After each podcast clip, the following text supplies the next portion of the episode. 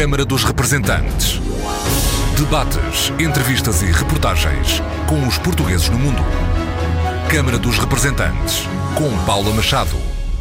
Olá, bem-vindos ao Câmara dos Representantes. Hoje o nosso convidado é o Secretário de Estado das Comunidades Portuguesas, José Luís Carneiro. O Governo já decidiu, como sabem, a resolução do Conselho de Ministros, avançar com um teste de voto eletrónico em 10 conselhos do país e nas próximas eleições que iremos ter no país já será testado o voto eletrónico em 10 conselhos do país. Essa avaliação dos conselhos que irão ser objeto desse teste está a ser desenvolvida desenvolvida pela administração interna e avaliado o voto eletrónico em Portugal, teremos que fazer a avaliação não apenas das suas vantagens e das suas desvantagens, mas também a avaliação das possibilidades de transpormos este voto para as comunidades no estrangeiro. O que foi feito, o que está a ser feito e as iniciativas futuras para os portugueses residentes no estrangeiro, que representam um terço da população portuguesa, são as linhas norteadoras desta conversa.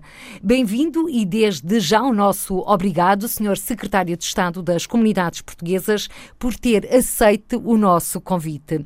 Neste ano e meio no governo, a tutelar os portugueses que vivem além fronteiras, qual é a conquista que destaca enquanto secretário de Estado das Comunidades Portuguesas? Antes do mais, permita-me cumprimentá-la e uh, agradecer a oportunidade deste balanço que permite uh, olharmos para este percurso de ano e meio. Estamos apenas a falar de um ano e meio, porque por vezes parece que é mais tempo, tendo em consideração uh, alguns dos objetivos que conseguimos alcançar. Mas gostaria de destacar, em primeiro lugar, o recenseamento automático. Eu diria que é talvez das medidas mais relevantes do ponto de vista das conquistas democráticas das comunidades portuguesas no estrangeiro. Trata-se de uma decisão que foi tomada em Secretário de Estado, foi tomada também em Conselho de Ministros, encontra-se agora no Parlamento e que está a decorrer um debate interno no Parlamento que tem que ser respeitado nos seus tempos e constando os seus tempos políticos, mas estou convencido que os seus deputados irão, todos eles, vincularem-se a este compromisso que cria outras condições de qualificação da participação política e da participação democrática dos portugueses que viviam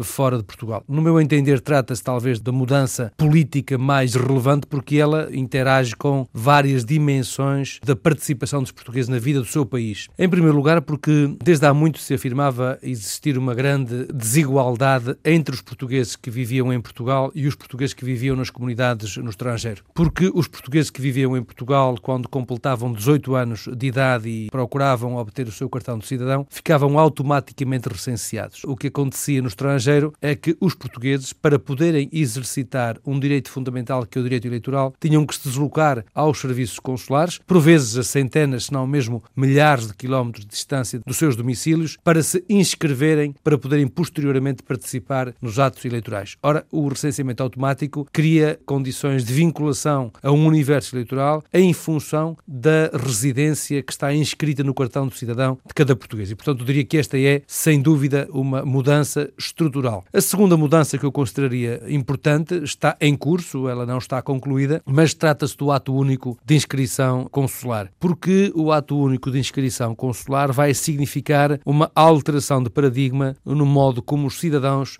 se relacionam com os serviços consulares e no modo como os nossos serviços consulares se relacionam com os cidadãos. Porque até hoje, cada cidadão que mude de jurisdição consular sempre que altera a sua residência, tem de novo que ir aos postos consulares, mais uma vez perdendo tempo, despendendo recursos económicos, por vezes a centenas eh, de quilómetros, para promover a sua inscrição consular e para poder ter garantias de proteção e de apoio consular dessa jurisdição. Ora, o que acontece com o ato único de inscrição consular é que cada português que altera a sua residência para outras jurisdições consulares não mais terá necessidade de proceder à sua inscrição consular. Ele é titular do seu cartão de cidadão, quando se dirige ao posto consular, entrega o seu cartão de cidadão e quem está no atendimento tem capacidade para puxar a sua ficha eletrónica e verificar todas as vezes que esse português foi aos serviços consulares, os assuntos que tratou, o seguimento que lhes foi dado e a, e a conclusão que teve em cada um dos assuntos que tratou nos serviços. E esta mudança, que considero paradigmática, vai permitir, no futuro, como nós desejamos, que um conjunto de atos de natureza administrativa possam ser tratados a partir do domicílio de cada português no estrangeiro. O que significa uma mudança eh, estrutural das condições de acesso à administração pública portuguesa e ao conjunto de serviços eh, prestados por essa mesma administração. O Ato Único de Inscrição Consular foi lançado no dia 5 de maio deste ano em Barcelona. Já tem números de adesão a este Ato Único de Inscrição Consular? O que nós estamos neste momento a fazer é uma avaliação fundamentalmente das falhas desta modernização e desta transformação tecnológica. Nós avançamos, como disse, em Barcelona, aliás, com a presença do Sr. Ministro dos Negócios Estrangeiros, numa iniciativa em que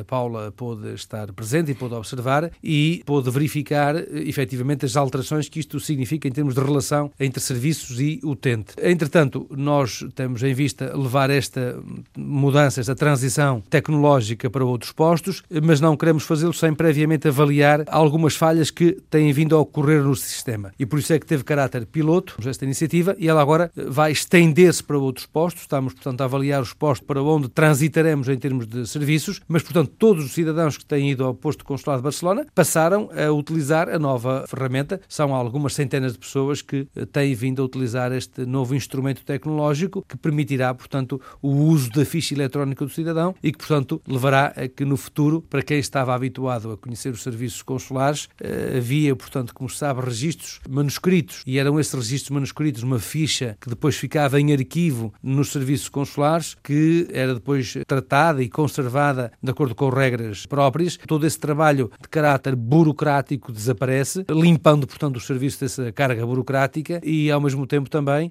diminuindo o esforço dos serviços e libertando capacidade aos serviços para atender e para responder de uma forma mais célere à procura dos utentes. A talhe de foice, eh, quero recordar que nesse mesmo dia, 5 de maio, em que foi lançado o ato único de inscrição consular, um dos portugueses que se inscreveu e exatamente para a Austrália. Portanto, se funcionar, por exemplo, na Austrália, num posto consular, provavelmente este português já está inscrito em todo o mundo. Isso mesmo. O que se passou foi de ir a uma base de dados que estava inscrita e estava, portanto, numa raiz de cada jurisdição consular, proceder à migração de dados, portanto, que foi desenvolvida em todo o ano 2016 e ainda no ano 2017 e ainda há postos que, por razões tecnológicas, estão a desenvolver essa migração de dados. Essa migração de dados está a ocorrer por uma base centralizada no Ministério dos Negócios Estrangeiros e, depois dessa migração efetuada, como disse, esse cidadão que estava em Barcelona, que se inscreveu no Consulado de Barcelona e que se deslocou para a Austrália, aliás, devo dizer que esse cidadão já está na Austrália e já arranjou emprego na Austrália. Esse cidadão que se encontra neste momento na Austrália não necessitará de proceder a nova inscrição consular a partir do momento em que o ato único de inscrição consular esteja a funcionar também no consulado, seja de Sydney, seja de Canberra ou seja em Melbourne. Senhor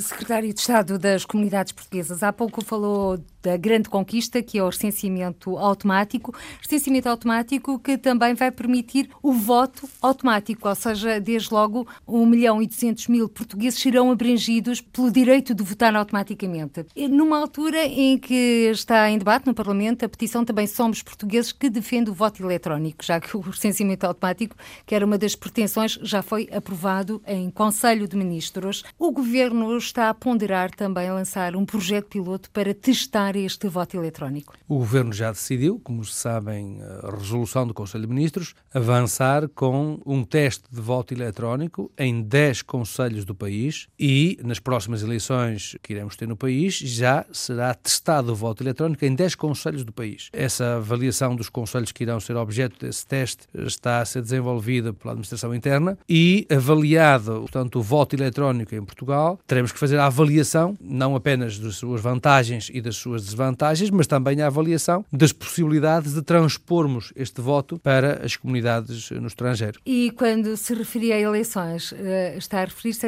às próximas eleições legislativas, já que, estamos, já que estamos em ano de autárquicas? Sim, eu julgo que essa é, eh, portanto, a determinação do Ministério da Administração Interna e, portanto, suponho que esse é, portanto, o prazo previsto para que esse teste seja realizado, porque para as eleições autárquicas não há condições, que elas são agora no dia 1 de outubro. E, portanto, o teste que se pretende desenvolver, tenho o entendimento que é o teste das eleições legislativas. Queria, contudo, referir que uma das notas que, que, digamos, na sua introdução a este tema da participação eleitoral tem a ver com o recenseamento automático. E, por vezes, há a tendência para que, quando nós alcançamos um objetivo, desvalorizemos o objetivo alcançado e passemos para os objetivos que estão a seguir. Eu gostaria de não desvalorizar o objetivo alcançado, porque o recenseamento automático é um objetivo de grande alcance político, porque, para se ter uma pequena ideia, nós, em regra, tínhamos cerca de 285 mil recenseados para participarem nas eleições legislativas e nas eleições presidenciais. Acontece que desses 285 mil recenseados têm votado para a presidência da República 5% e têm votado para as eleições legislativas cerca de 10%. Significa que para as eleições legislativas votam cerca de 30 mil pessoas, o que é, portanto, uma participação muito escassa, tendo em consideração o número dos portugueses no estrangeiro. E para se ter uma pequena ideia, ao avançarmos com os testes técnicos de simulação de recenseamento presencial nos consulados para recenseamento automático, nós estaremos a passar de 285 mil recenseados para cerca de 1 milhão e 200 mil. Isto mostra bem o alcance desta alteração, que consideraria tratar-se de uma alteração de caráter estrutural. Porque, veja, para as eleições legislativas, cada português recebe em suas casas um boletim de voto que é enviado pelo Ministério da Administração Interna. O que em si mesmo significa já um grande esforço financeiro que o Estado vai fazer e que este governo vai fazer, porque é uma opção política deste governo, em termos de despesa relativa ao envio dos boletins de voto. Estamos a falar praticamente de, de triplicar a despesa relativa ao envio dos boletins de voto para que os portugueses possam participar nas eleições. E em si mesmo, tendo em conta o esforço orçamental que o Estado português está a fazer, em si mesmo, este esforço deve ser valorizado. Em segundo lugar, porque a partir daqui, 1 milhão e 200 mil portugueses só não participam se efetivamente se sentirem desvinculados com a sua democracia, com a democracia do seu país. Porque, efetivamente, estamos a falar de um pequeno esforço para quem recebe um boletim de voto em casa. Trata-se de exercer o seu direito de voto no boletim de voto, de o colocar no correio e a endereçar para Portugal. E, portanto, eu julgo que há condições para que nós possamos aumentar de forma significativa as condições de participação eleitoral no ato das eleições legislativas. Quanto às eleições presidenciais, o voto, como se sabe, é um voto presencial. Tal seja... como para o Conselho das Comunidades Portuguesas e Parlamento Europeu. Sim, e portanto o voto presencial já obriga à deslocação dos cidadãos aos postos consulares onde estejam instaladas as mesas de voto. E aí, como sempre assumi, o trabalho que temos vindo a fazer no Governo, e é um trabalho que só pode ser concluído depois de termos concluído o esforço de identificação dos cidadãos que estão nas diferentes jurisdições de todo o mundo e depois de fazer um trabalho de afetação desses cidadãos às uh, mesas de recenseamento eleitoral. O que é que isto significa para quem nos está a ouvir? Em Portugal é fácil proceder ao recenseamento. Porquê? Porque o recenseamento tem uma base que é a base da freguesia e, portanto, nós temos um determinado número de freguesias. O recenseamento eleitoral é feito com a base de recenseamento que está sediada em cada Assembleia de Freguesia. Ora, acontece que no estrangeiro nós temos jurisdições consulares, vamos imaginar a jurisdição consular de Paris, e essa jurisdição consular de Paris integra municípios, integra comunas, cidades de jurisdições político-administrativas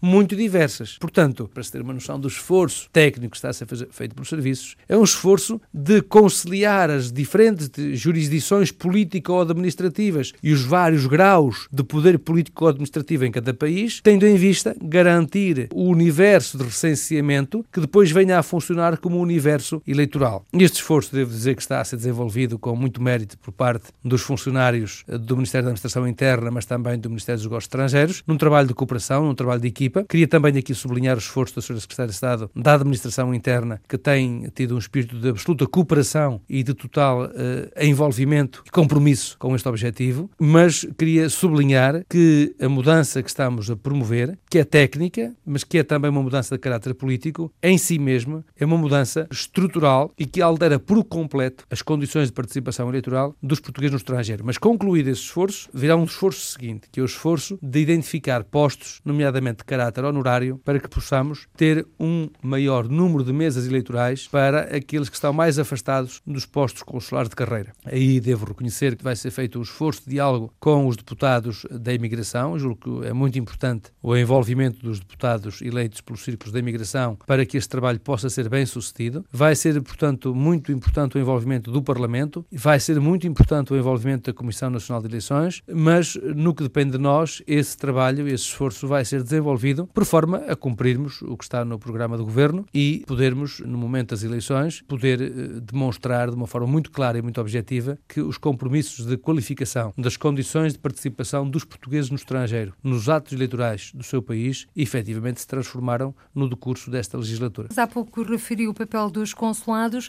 Como é que estamos a nível de consulados honorários e da rede consular? Vão abrir novos espaços? Vão ter mais poderes? Fundamentalmente, nós temos necessidade de concluir e de apresentar publicamente. Já tivemos uma reunião com os seus deputados eleitos pelo Círculo da Imigração eh, há cerca de dois meses atrás, onde pudemos apresentar-lhes os objetivos da avaliação que estamos a realizar à rede consulados honorários e onde podemos também solicitar-lhes contributos para essa reavaliação e para essas orientações. Temos o trabalho praticamente concluído e diria que, se tudo correr como previsto, agora é só uma questão de agenda. O mês de agosto, do ponto de vista da agenda, é mais difícil, mas provavelmente no princípio de setembro vamos apresentar uma nova visão que há em relação ao conjunto da representação institucional dos consulados honorários. Procederemos também à explicitação dos critérios de atribuição de responsabilidades acrescidas aos consulados honorários e também em relação aos critérios relativos à atribuição de subsídios para aqueles que têm poderes alargados. E ao mesmo tempo também anunciaremos o modo como pretenderemos anualmente realizar uma avaliação do trabalho desenvolvido e também do modo como os consulados honorários deverão ficar vinculados às grandes orientações do Ministério dos Negócios Estrangeiros em relação à política externa, em relação à internacionalização da economia portuguesa e da atração de investimento direto estrangeiro, mas também em relação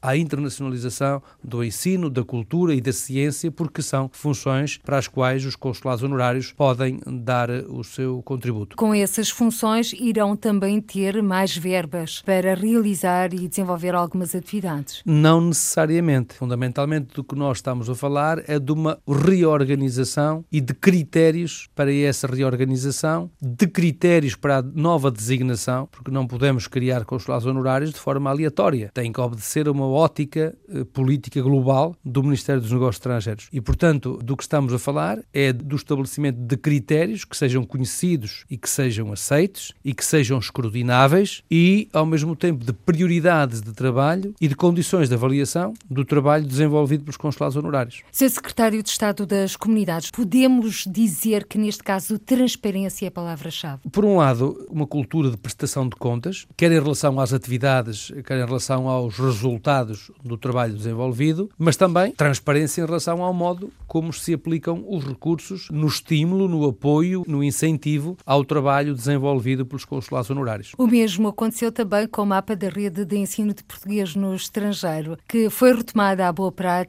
da publicação em Diário da República, como sublinhou o próprio secretário de Estado das Comunidades Portuguesas durante o segundo encontro de professores de português no estrangeiro, que esta semana decorreu em Lisboa. Ensino de português no estrangeiro que continua a ser um cavalo de batalha, para os portugueses que vivem além fronteiras. O novo ano letivo já está, está quase a bater-nos à porta. Vão existir novidades, Sr. Secretário de Estado? Há um conjunto de novidades que têm vindo a acontecer no decurso de 2016 e de 2017. Eu há dias sublinhei essa dimensão, como pôde observar no encontro dos professores do ensino de português no estrangeiro. Aliás, em si mesmo esse encontro já é uma novidade, porque não havia prática de formação presencial dos professores do ensino de português no estrangeiro. Essa prática de formação presencial iniciou-se no ano que passou, em 2016. Realizamos segunda ação de formação presencial, este ano ainda mais participada, tivemos mais de 100 professores eh, nesta ação de formação presencial e constitui uma cultura também de avaliação. Por um lado, da avaliação do trabalho desenvolvido no decurso do ano letivo que se encerra e, ao mesmo tempo, também serve para estabelecer as orientações do Instituto Camões e do Ministério dos Negócios Estrangeiros em relação às expectativas que temos sobre o trabalho dos professores do ensino de português no no estrangeiro. Por outro lado, serve também para que os professores entre si criem também uma rede que permita a troca de boas práticas no desempenho das suas funções, porque professores do ensino de português no estrangeiro estão investidos de uma responsabilidade acrescida, porque por um lado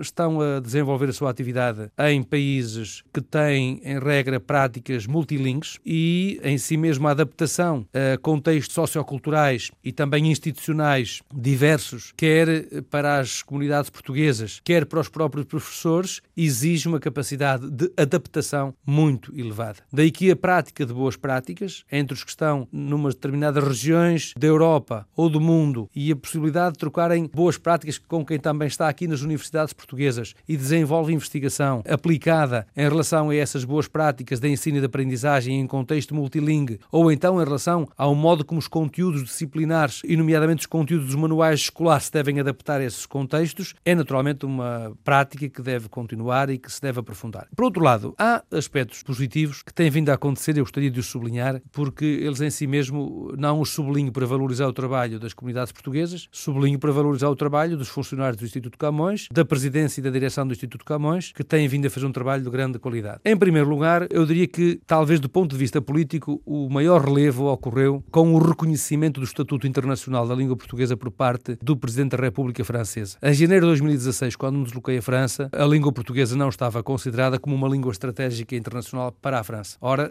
tendo nós a maior comunidade portuguesa em França, o reconhecimento desse estatuto era para nós da maior importância. Por aquilo que isso significa para a autoestima da comunidade nacional em França, mas por outro lado também por aquilo que isso significa em termos de abertura de espaço para a integração da língua portuguesa na estrutura de ensino francesa. E eh, no seguimento dessa declaração eh, feita no dia 10 de junho perante o seu primeiro-ministro e perante o seu presidente da República, o que é certo é que muito pouco tempo depois foi possível fechar um acordo relativo à transição dos eh, cursos ELCO, denominado Ensino, Língua e Cultura de Origem, para os cursos EIL, em que o português é integrado nas estruturas de ensino francesas e a língua portuguesa é ensinada como uma língua estrangeira, mas aberta não apenas aos portugueses, mas a todos quantos queiram aprender a língua portuguesa. Isto é da maior importância porque, como bem sabemos e como mostram os estudos, em regra as famílias portuguesas no estrangeiro não falam em língua portuguesa com os seus filhos, os descendentes, os lusodescendentes, menos ainda. E depois, quando falam com os seus amigos, também não falam em língua portuguesa. E quando depois chegam à escola, portanto, o contexto é um contexto de língua estrangeira, não de língua portuguesa. O que significa que o facto de a língua portuguesa estar integrada na estrutura de ensino, na escola onde as crianças, adolescentes e jovens estão a aprender, significa que a língua está a ganhar um estatuto e sendo aberta às outras comunidades e também aos alunos que são oriundos desses países. Por exemplo, na Alemanha é possível ver alunos alemães, filhos de alemães, a escolherem a língua portuguesa como uma língua estrangeira, como nós aqui em Portugal escolhemos o francês, ou escolhemos o inglês, ou escolhemos o espanhol no nosso sistema de ensino. Ora, isto dá um estatuto institucional à língua que permite também ultrapassar preconceitos sociais e, portanto, facilitar as condições de integração das crianças, dos adolescentes e dos jovens nas comunidades e nas sociedades de acolhimento. Mas depois houve outros exemplos, deixe-me só concluir com este, porque foi um assunto que deu alguma polémica pública. Tem a ver com o, tem a ver com o acordo no Luxemburgo. Os profetas da desgraça andam também nas comunidades portuguesas. E o que é certo é que, efetivamente, quando Esch Surralzet avançou com a ideia de não oferecer a língua portuguesa, houve quem, aproveitando essa decisão, e como se sabe, como deve ser explicado, no Luxemburgo, aliás, como acontece na Suíça e acontece em muitos outros países, são as autoridades locais que têm autonomia para a oferta da língua estrangeira, neste caso da língua portuguesa. E, portanto, por muito boa relação que haja entre o governo português e o governo do Luxemburgo, naturalmente que o governo do Luxemburgo transmite ao governo português que essa é uma autonomia do poder local. E desde 2012 que havia problemas no ensino integrado da língua portuguesa, problemas diagnosticados, que foram, aliás, reconhecidos por responsáveis políticos noutros momentos governativos, há declarações públicas que reconhecem estas dificuldades. O que acontece é que entre 2012 e 2016, 2015, não se tinha encontrado uma solução para permitir que as crianças portuguesas tinham alternativas sempre que os municípios tomassem uma decisão, como tinham tomado em 2012, nomeadamente em Diferdães. Ora, o que foi feito foi que, perante esta decisão, quer o Sr. Ministro dos Negócios Estrangeiros, com o Ministro dos Negócios Estrangeiros luxemburguês, quer o Sr. Ministro da Educação, com o Ministro da Educação do Luxemburgo, quer o Secretário das Comunidades Portuguesas, com o Sr. Presidente do Instituto Camões, todos em conjunto, trabalharam para que o seu Primeiro-Ministro pudesse assinar um acordo com o Luxemburgo que criou uma oferta que reforçou a oferta que tínhamos no Luxemburgo. Porque o Luxemburgo tem grande complexidade linguística e nós, por um lado, criámos um modelo que mantém o ensino integrado, mantém a oferta do ensino paralelo e criou o ensino complementar. E no caso de Esch Suralzet, o que podemos dizer nesta altura é que o número de alunos inscritos nesta fase já é superior ao número de alunos que tínhamos inscritos no ano que passou. E, portanto, as preocupações que havia... Estamos e, a falar de que números? E as, e as, as, eu não queria concluir os números, vamos concluir em setembro. Eu tenho intenção de desenvolver uma iniciativa nessa altura, por altura da abertura do ano escolar, e nessa altura vamos falar dos números. Mas eu queria dizer o seguinte, nas preocupações que foram manifestas, houve preocupações legítimas, nós também ficámos preocupados, porque efetivamente nós temíamos que ao chegarmos a setembro estivéssemos em condições de poder não garantir condições de aprendizagem do português às crianças, aos adolescentes e aos jovens que tínhamos nesta cidade, que é a segunda maior comunidade dos portugueses no Luxemburgo. Felizmente que uh, as coisas estão a correr bem e também queria agradecer a todos aqueles e todas aquelas que nos ajudaram a construir a solução. Queria agradecer-lhe a disponibilidade, o apoio e a confiança para que nós conseguíssemos encontrar uma solução, que agora é uma solução que é extensiva a todos os municípios, todas as comunas do Luxemburgo e que reforçou a oferta e também reforçou a oferta no pré-escolar e no ensino secundário, porque isso é que permite criar um outro objetivo, melhor, desenvolver um outro objetivo, que é garantir continuidade nos vários ciclos de ensino, porque é a descontinuidade nos vários ciclos de ensino que faz com que muitas das vezes falte a inscrição no básico, porque não havendo continuidade que leva ao superior, os pais e as famílias não optam por inscrever os filhos apenas no básico, porque depois não há continuidade nos, nos vários ciclos de ensino e de aprendizagem. E uma das apostas do governo foi também o ensino à distância, português mais perto e português língua estrangeira. Existem números e mapas da utilização destas plataformas? Sim, temos neste momento inscritos no âmbito da plataforma Português Mais Perto 54 alunos inscritos,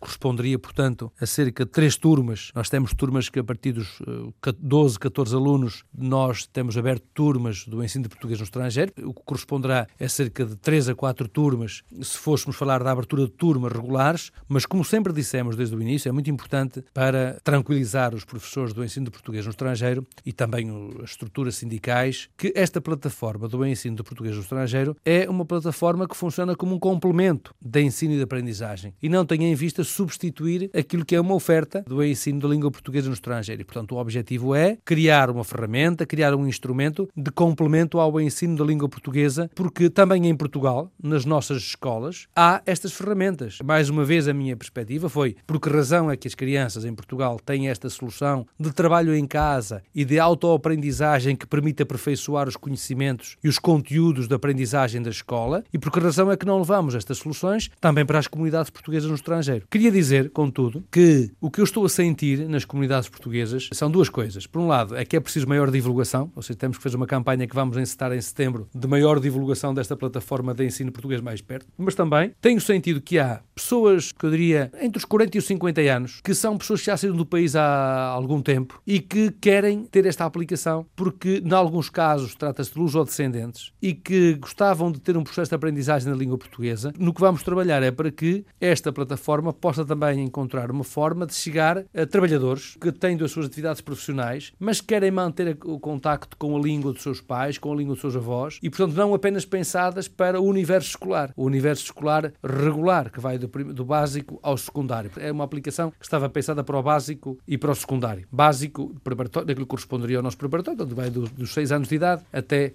aos 15 anos de idade. Contudo, tenho sentido nas comunidades, ainda agora na Austrália, senti que as pessoas, quando tomavam conhecimento da existência da plataforma, elas próprias gostavam de ter este processo de aprendizagem. Há alguns que, por exemplo, saíram com idade muito jovem, há alguns que não tiveram a oportunidade de frequentar a escola, de concluir os seus estudos e que gostavam de desenvolver esta aprendizagem e, portanto, já dialoguei com o Instituto Camões e com o seu uh, presidente, com a professora Ana Laborinho, tendo em vista criar um mecanismo de divulgação para estas gerações, por forma a que elas pudessem, por via desta ferramenta, aperfeiçoarem os seus conhecimentos de aprendizagem e de domínio da língua portuguesa. Está a referir-se à plataforma Português Mais Perto, mas também à plataforma Português Língua Estrangeira. Sim, nessa temos 178 eh, inscrições, mais 24 que, entretanto, eh, foram também desenvolvidas. Estamos a falar de cerca de 200 inscrições e poderíamos dizer que é uma, uma aplicação que tem tido resultados muito positivos e ainda tem havido curso também à distância. Também queria sinalizar que esses cursos à distância têm tido tido uma grande procura e é curioso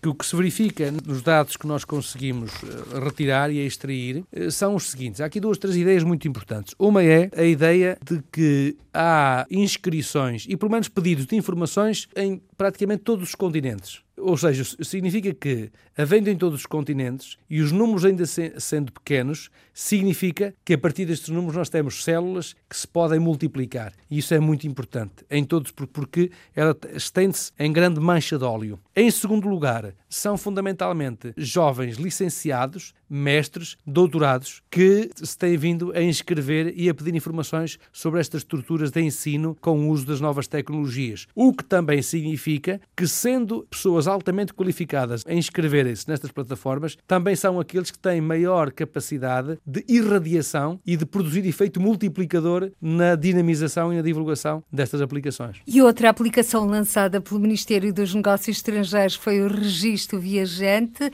lançada precisamente há seis meses. Que balanço faz desta espécie de 112 para os portugueses e lusodescendentes ou com dupla nacionalidade quando vão viajar para o estrangeiro? Devo dizer-lhe que é, talvez, das ferramentas que é mais valorizada pelos portugueses eh, sempre que me desloco e que os informo da existência da aplicação. Muitos não têm ainda conhecimento, que há um trabalho eh, ainda de divulgação que deve ser feito. Estas entrevistas também servem para ser feito e, portanto, eu volto a lembrar, trata-se de uma aplicação denominada Registro Viajante, que está disponível na internet, é gratuita. Os dados da inscrição ficam salvaguardados numa base de dados do Ministério dos Negócios Estrangeiros. Os dados ficam, portanto, protegidos em articulação com o Gabinete de Emergência Consular. Já temos mais de 10 mil descargas, mais de 5 mil viagens, quase 6 mil viagens que os seus utilizadores utilizaram a aplicação. Eu diria que se trata efetivamente de um instrumento, de uma ferramenta muito útil, porque ela permite não apenas aos seus utilizadores receberem informações sobre as regiões ou países de destino, mas também poderem enviar SOS em caso de emergência.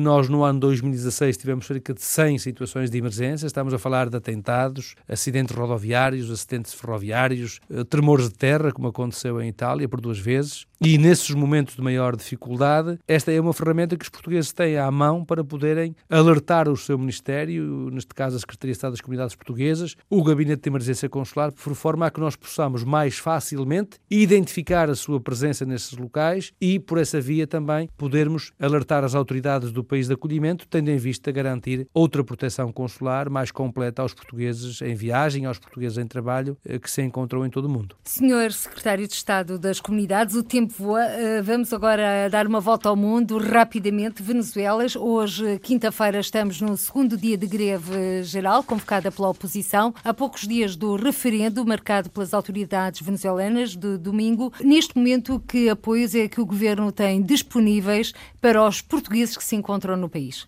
Bom, como é do conhecimento público, nós, eh, desde que assumimos responsabilidades na Secretaria de Estado e o Sr. Ministro dos Negócios Estrangeiros, colocámos a Venezuela na primeira das nossas prioridades. Foi, aliás, um dos países que eu primeiro visitei, como se sabe, na primavera de 2016. Pude visitar eh, várias comunidades, dialogar com elas, falar com as autoridades venezuelanas, falar também com os serviços consulares e, como se sabe, a situação que vinha, portanto, a degradar-se do ponto de vista das condições sociais, das condições económicas, por força da desvalorização do preço do petróleo também por força das intempéries que se fizeram sentir na América Latina, já em 2015 se sentia, portanto, haver um recrudescimento da situação de gravidade social. Mas essa situação foi-se uh, agravando durante 2016 e então, em 2017, tem-se agravado de uma forma muito significativa. E as condições são efetivamente graves, aquelas em que vivem os portugueses na Venezuela. Como sempre dissemos, como afirmamos, eu julgo que o que há para dizer publicamente tem sido dito, nós trabalhamos a vários níveis. Um primeiro nível de trabalho, eu trabalho com as autoridades venezuelanas para garantir que continuamos a ter canais eh, de proteção, canais de diálogo e canais que permitem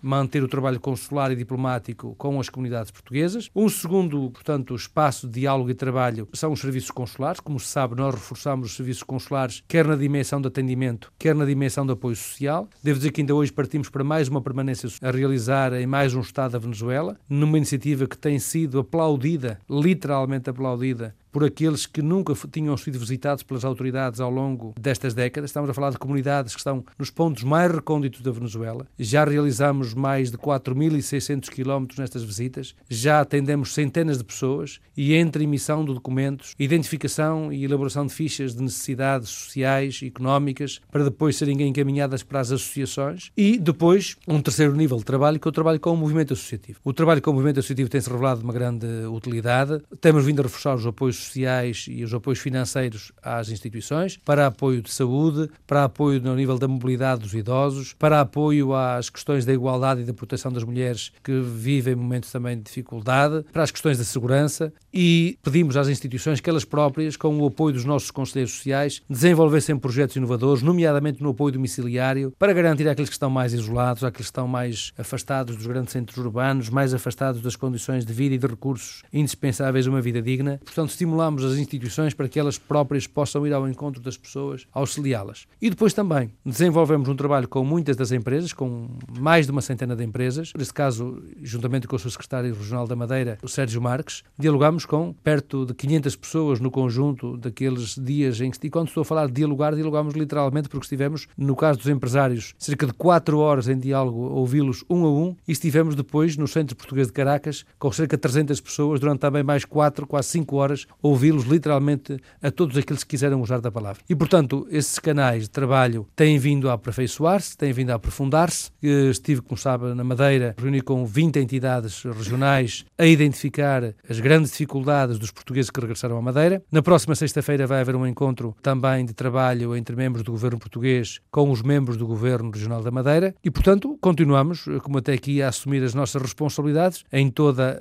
a sua dimensão, procurando, naturalmente com muitas dificuldades, porque o país vive situação de muita dificuldade, mas procurando contribuir para as soluções e não estar a colocarmos-nos do lado que possa criar clivagem e possa criar maiores dificuldades a uma situação que já é de si própria muito difícil e muito grave. Senhor Secretário de Estado das Comunidades Portuguesas, é do conhecimento geral que é um defensor do diálogo. A iniciativa Diálogos com as Comunidades já decorreu no Luxemburgo e também no Reino Unido. Próximos encontros? Já existem destinos? Antes do mais, eh, tenho que cumprir uma palavra que deixei ficar no Luxemburgo, porque o Diálogos com a Comunidade teve a presença do Sr. Presidente da República, mas porque como, havia uma agenda muito ocupada da parte do Sr. Presidente da República, nós tivemos que interromper o diálogo, ou seja, o diálogo ficou apenas com metade daquilo que estava previsto fazer, sem termos tempo disponível para ouvir as pessoas, e comprometi-me a realizar no Luxemburgo um outro encontro, muito particularmente para dialogar com todos os responsáveis, muito particularmente sobre as questões da língua.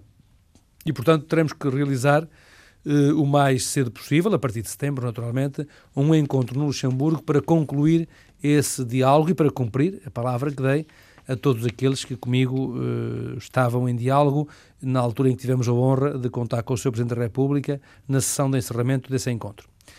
Depois, nós tínhamos previsto realizar um outro encontro, diálogos com a comunidade na Suíça, porque eh, é também um país onde temos uma comunidade muito eh, relevante e diria que até ao final do ano este seria, portanto, o país onde nós tínhamos pensado concluir os diálogos eh, com a comunidade este ano. Depois, entretanto, mete-se também o Orçamento do Estado, metem-se as férias do Natal para aqueles que vêm a Portugal. Temos também o, o, encontro dos investidores da diáspora em Viana do Castelo. Eu diria que também não temos muitas condições em termos de agenda para poder realizar qualquer outro encontro até ao final do ano. Mas, portanto, gostaríamos de realizar até ao final do ano é ainda o um encontro uh, na Suíça. E quanto ao espaço cidadão, de qual é o próximo espaço que vai ser inaugurado pelo governo Reitero? Reitero aquilo que tínhamos assumido. Os nossos objetivos era que pudéssemos abrir o espaço cidadão no Reino Unido, em Londres, Londres eh, e também em Bruxelas. Eh, se constitui, portanto, continuam a constituir os nossos objetivos e as nossas prioridades. Julgo que não é necessário explicar porquê.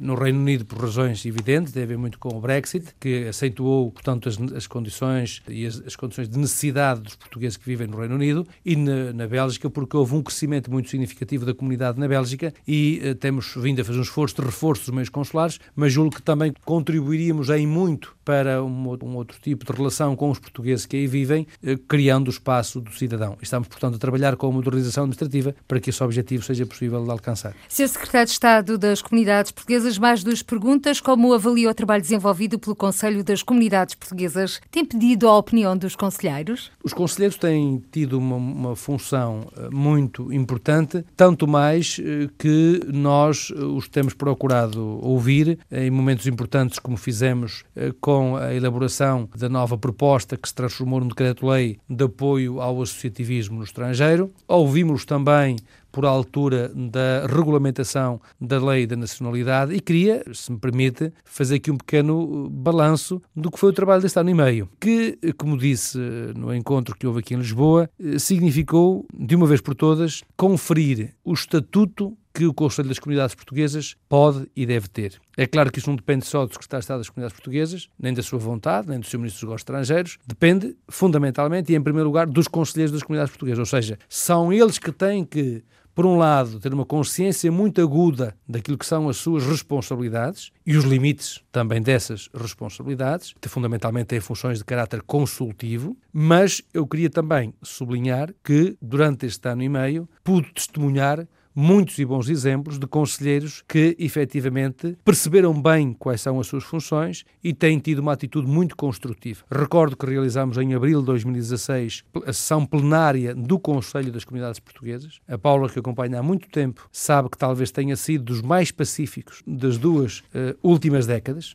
Tranquilo. Estou, e o mais tranquilo uh, das duas últimas décadas. Conseguimos uh, eleger todos os órgãos de forma naturalmente acalorada acalorada, mas de uma forma muito responsável. Conseguimos realizar os encontros regionais. Realizamos o Encontro Regional da Europa, o Encontro Regional da África, América Latina, Ásia e Oceania. E vou reunir agora no fim do mês, no fim do mês de agosto, na deslocação que vou fazer aos Estados Unidos da América, vou reunir com os conselheiros da América do Norte e julgo estar em condições poder dizer que até ao final do ano conseguiremos reunir eh, as comissões temáticas. E, portanto, num ano e meio, termos conseguido erigir, não apenas do ponto de vista institucional, todos os órgãos constitutivos do Conselho das Comunidades, mas termos conseguido realizar todas as reuniões previstas na lei, eu diria que enaltece o esforço e o trabalho dos conselheiros das comunidades portuguesas, mas também enaltece eh, e dignifica o trabalho desenvolvido pela Direção-Geral dos Assuntos Consulares e das Comunidades Portuguesas e pelo meu gabinete, e eu não gostaria de esquecer, nomeadamente o Dr. Álvaro Esteves, que é um meu adjunto que vai sair para funções em Paris e que esteve a acompanhar esta área durante todo este tempo, e também a doutora Ana Cristina, da Direção-Geral dos Assuntos Consulares das Comunidades Portuguesas, que durante este ano e meio tiveram muito do seu tempo dedicado a ouvir, a escutar, a compreender, a explicar e a integrar as preocupações dos conselheiros, por forma a que fosse possível dar um conteúdo construtivo e positivo uh, a este órgão que pode efetivamente ter um papel uh, importante no aperfeiçoamento das opções de política para as comunidades portuguesas. Senhor Secretário de Estado das Comunidades Portuguesas, Dr. José Luís Carneiro, estamos na reta final desta conversa aqui no Câmara dos Representantes. E como o verão está aí, é tempo de férias, embora em desuso, que bilhete postal envia para um terço da população portuguesa que tutela e que vive além fronteiras? Eu já o fiz e não foi na modalidade de bilhete postal, foi na modalidade de mensagem aos portugueses no estrangeiro. Trata-se de uma mensagem que enderecei juntamente com o Sr. Secretário de Estado da Administração Interna, o Dr. Jorge Gomes. Também queria sublinhar a boa cooperação que tem havido nesta área e no domínio do apoio, eh, quer por via do CEF, quer também pela via da segurança rodoviária. Portanto, endereçamos uma mensagem a todos os portugueses, sublinhando a importância de se prepararem bem para a viagem que fazem agora eh, ao seu país, ao nosso país. Como como se sabe, nos próximos dias teremos afluxos muito significativos dos portugueses que regressam às suas terras de origem. Naturalmente que estão ansiosos por chegarem à sua terra de origem, querem reencontrar-se com os seus amigos, querem reencontrar-se com as suas famílias, mas a melhor forma de o fazerem é prepararem-se de vida e condignamente para essa viagem verificar as condições de segurança da viatura, verificarem as condições de saúde dos próprios, verificarem se os documentos de viagem estão devidamente eh, em dia e depois procurarem ter os cuidados que a segurança rodoviária costuma aconselhar. Evitar bebidas alcoólicas, evitar efetivamente eh, poderem, eh, depois do almoço, se sentirem sonolência, pararem para descansar, porque efetivamente estas circunstâncias têm vindo a acontecer nos momentos que são momentos tão especiais para nós, no Natal Natal, na Páscoa, no verão, têm ocorrido acidentes. Aliás, há dias, há muito poucos dias, como se sabe, houve um acidente em Briviesca, numa deslocação de França para Portugal, portanto, em Espanha. Faleceu um jovem com 37 anos e, portanto, mais uma vez, eh, aqui não apenas quero deixar mais uma vez as condolências à família enlutada deste português que faleceu nesta viagem, mas mais uma vez e a partir deste caso sublinhar a importância daqueles que fazem as viagens com recurso à rodovia terem todos os cuidados nas deslocações, por forma a que este seja um reencontro com alegria para todos e com muita felicidade. Secretário de Estado das Comunidades Portuguesas, Dr. José Luís Carneiro, muito obrigada por ter aceito o nosso convite para participar nesta edição do Câmara dos Representantes. E por hoje ficamos por aqui. Até ao próximo encontro em setembro. Seja feliz. Muito obrigado boas férias também para todos. Câmara dos Representantes Debates, entrevistas e reportagens com os portugueses no mundo. Câmara dos Representantes, com Paula Machado.